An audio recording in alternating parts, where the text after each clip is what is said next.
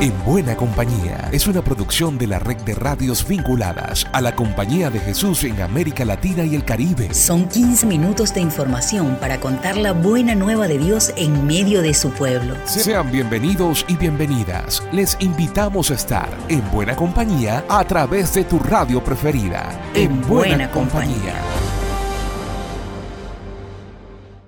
Hermanas y hermanos de América Latina y el Caribe, les saludamos desde la red de radios jesuitas y les confirmamos que seguimos con todos ustedes en buena compañía. Soy Alexander Medina y les invito a que nos acompañen a recorrer estos 15 minutos con la buena nueva de la compañía de Jesús ecología, espiritualidad, pueblos indígenas, dignidad de la mujer, derechos humanos, justicia, ciudadanía. De todo esto hablamos en buena compañía. El menú de este encuentro también será variado y enriquecido. Tendremos como siempre la palabra del Papa, noticias de Chile, Brasil, además de Bolivia, México, Nicaragua y de la frontera entre Colombia y Venezuela. Así que sean bienvenidas y bienvenidos. Esta es la palabra oportuna de Francisco. Francisco también se pronunció sobre el flagelo de la trata de personas en el mundo. El padre Lucas López con la reseña. Un saludo a Alexander. Con motivo de la Jornada Mundial de Oración y Reflexión contra la Trata, el Papa Francisco señala que las mujeres y niñas sometidas a trata son miles cada año la explotación doméstica y sexual es una doble discriminación. Se produce con personas que se encuentran con menores posibilidades de defender sus derechos. Francisco también subraya que muchas mujeres se rebelan y nos dice que también los hombres estamos llamados a hacerlo. Por eso nos anima, no tengan miedo frente a la arrogancia de la violencia, no, no se rindan.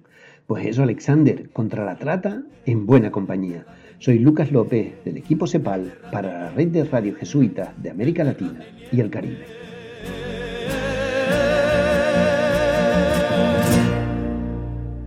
A continuación compartimos una reseña sobre la complicada situación que siguen padeciendo la mayoría de los nicaragüenses.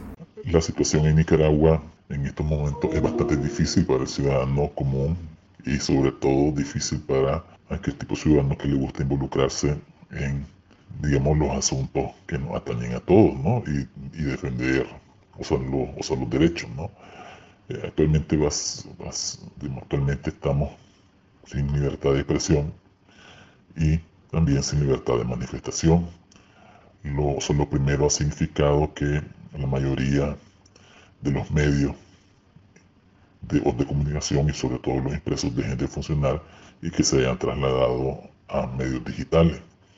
Actualmente lo que sabemos y vemos, lo, o sea, lo vemos a los medios digitales eh, y que funcionan desde fuera del país, ¿no? Con su público acá en Nicaragua. Lo otro es que prácticamente hemos perdido el derecho de, de manifestarnos, ¿no?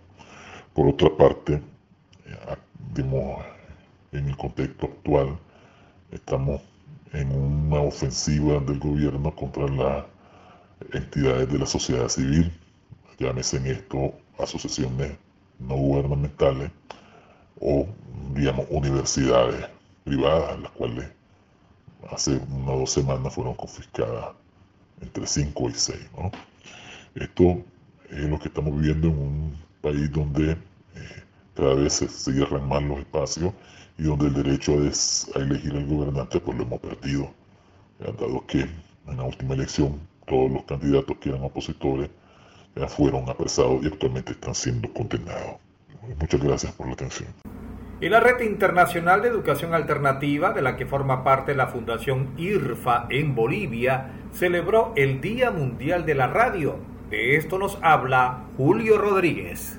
La radio es buena compañía. Con esta frase, la Red Internacional de Educación Alternativa, de la que forma parte IRFA Bolivia y otras radios educativas, celebró el Día Mundial de la Radio a través de cuñas radiales, posts en redes sociales, entrevistas y un conversatorio. Se destacó el aporte educativo de este medio de comunicación. Lucas López, SJ, ponderaba así la labor en materia educativa de este medio, que además incluye y es participativa que todas nuestras instituciones nacieron apoyándose en la radio. Fue la institución de Radio Sutatensa hace muchísimos años ya, en mitad de los años 50 en Colombia, y que esa intuición la recogió el padre Francisco Villén en, en, Canarias con Radio ECA. ¿no? A partir de la puesta en marcha de Radio ECA, otras instituciones fueron utilizando el mismo sistema y así fue como, como nacimos. Por eso la importancia que le damos a la radio, ¿no? a la radio como una misión eh, y un canal en el que nos sentimos no solamente cómodos, sino que sentimos que es nuestra casa, la casa de Real. La radio educa, la radio incluye y la radio es participativa. ¿no? Entonces, por estas tres eh, grandes mensajes es por lo que pensamos que la radio efectivamente es buena compañía, sino también para ser una mejor ciudadanía responsable en unas sociedades como las nuestras, donde los conflictos políticos a veces en vez de hacer de la política el servicio al bien común, hacen de la política una lucha de poder que retrasa el bien y el desarrollo y la, de las personas y de las comunidades. Julio Rodríguez Barrancos, desde Fundación IRFA en Bolivia, para En Buena Compañía. A esta hora tenemos contacto con... Con Diana Tantalián, desde la CEPAL. Buen día amigos, con ustedes las noticias jesuitas de esta semana ya está disponible la nueva edición del texto ¿Cómo ve Francisco la educación? del padre Luis Fernando Klein, delegado de educación de la CEPAL. Los colaboradores de las obras de la Compañía de Jesús en Latinoamérica pueden inscribirse en el Diplomado de Gerencia Social Ignaciana, cuya fecha de inicio es el 4 de marzo. Las provincias, instituciones y grupos jesuitas tendrán acceso libre a la película Camino Ignaciano, que presenta el recorrido de cuatro jóvenes peregrinos. Los colegios jesuitas formarán parte del proyecto ¿Quién quiere ser? Que consistirá en cuatro videos sobre el tema de la santidad y materiales para los maestros. Para saber cómo acceder a estos materiales o inscribirte en las actividades, pueden visitar nuestra web jesuitas.lat. Informó para ustedes Diana Tantaleán del equipo CEPAL. En Brasil, la provincia jesuita celebra los 400 años de la canonización de San Francisco Javier. Vamos a escuchar a Fernando Cruz, coordinador de formación cristiana y pastoral del Colegio San Francisco Javier de Sao Paulo. Hola, soy Fernando Cruz, soy coordinador de formación cristiana y pastoral del Colegio San Francisco Javier. En sintonía con las celebraciones del año ignaciano, nos alegramos con la conmemoración de los 400 años de la canonización de Santo Ignacio de Loyola y su santo patrono San Francisco Javier. Deseamos ver todas las cosas nuevas en Cristo y hacerlo en comunión. Por este motivo celebraremos una misa en acción de gracias por este evento. La celebración eucarística será presidida por el cardenal de la Arquidiócesis de São Paulo, don Odilo Pedro Scherer, y contará con la presencia de los jesuitas que trabajan en esta ciudad, además de la participación por medios virtuales de toda la red jesuita de educación. Sin duda será un evento único para celebrar la vida y el legado que estos dos grandes hombres nos dejaron. Hola, soy padre Tarcio Santos, director general de Colegios San Francisco Xavier en São Paulo, Brasil. La conmemoración de una canonización debe imponernos la siguiente pregunta. ¿Qué estamos haciendo nosotros con el don de la vida que Dios nos ha regalado? Ignacio y Javier supieron encontrar en sus vidas el impulso para vivir en Magis. Javier peregrinó para Asia. Ignacio peregrinó hacia el interior de la humanidad. ¿Y yo? ¿Qué hago con el don de mi vida?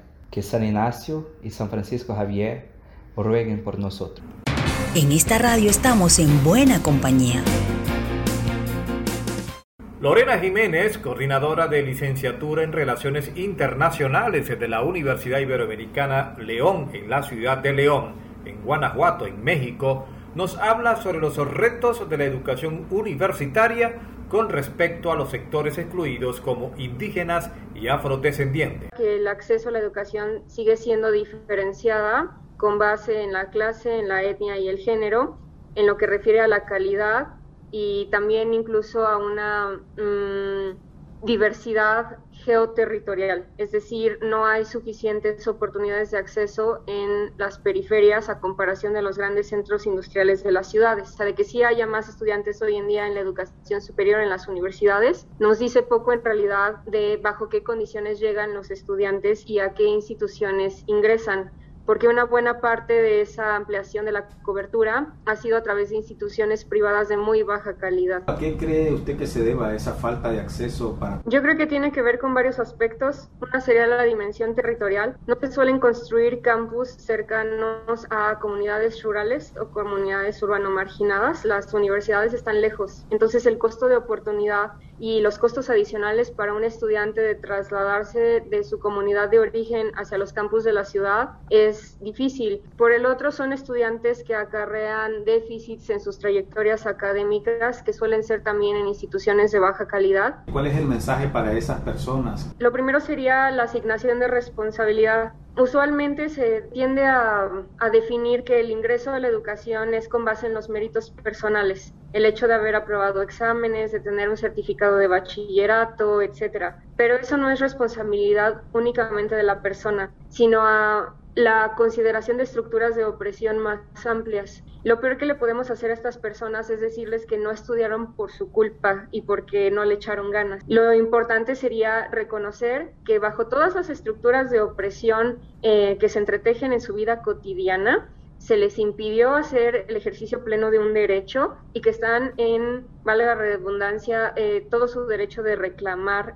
ese ejercicio.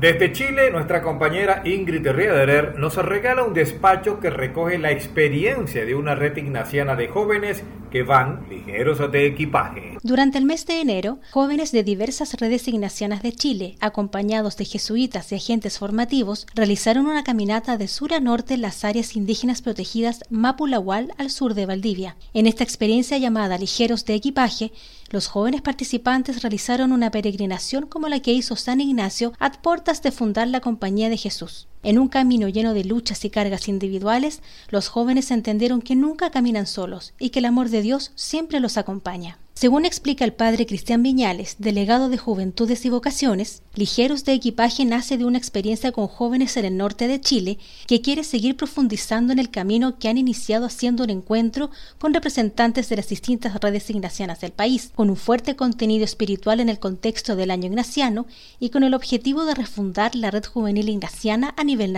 Fue una experiencia preciosa de caminar conociendo profundamente la espiritualidad ignaciana, eh, hacer un camino como el de Ignacio, una peregrinación, al mismo tiempo hacer comunidad, rezar juntos y descubrir la presencia de Dios en la naturaleza. Creo que eh, desde mi punto de vista creo que fue una muy linda y, y buena experiencia que nos permite pensar en repetirla el próximo año. Desde el área de juventudes y vocaciones se espera en este 2022 poder consolidar estos primeros pasos, tener una base crítica de jóvenes para potenciar los territorios y tener la oportunidad, luego de este tiempo de pandemia sin actividades, de aprender y profundizar la fe de un modo comunitario. Así lo comenta el padre Tomás Brown, promotor vocacional, quien también acompañó esta experiencia.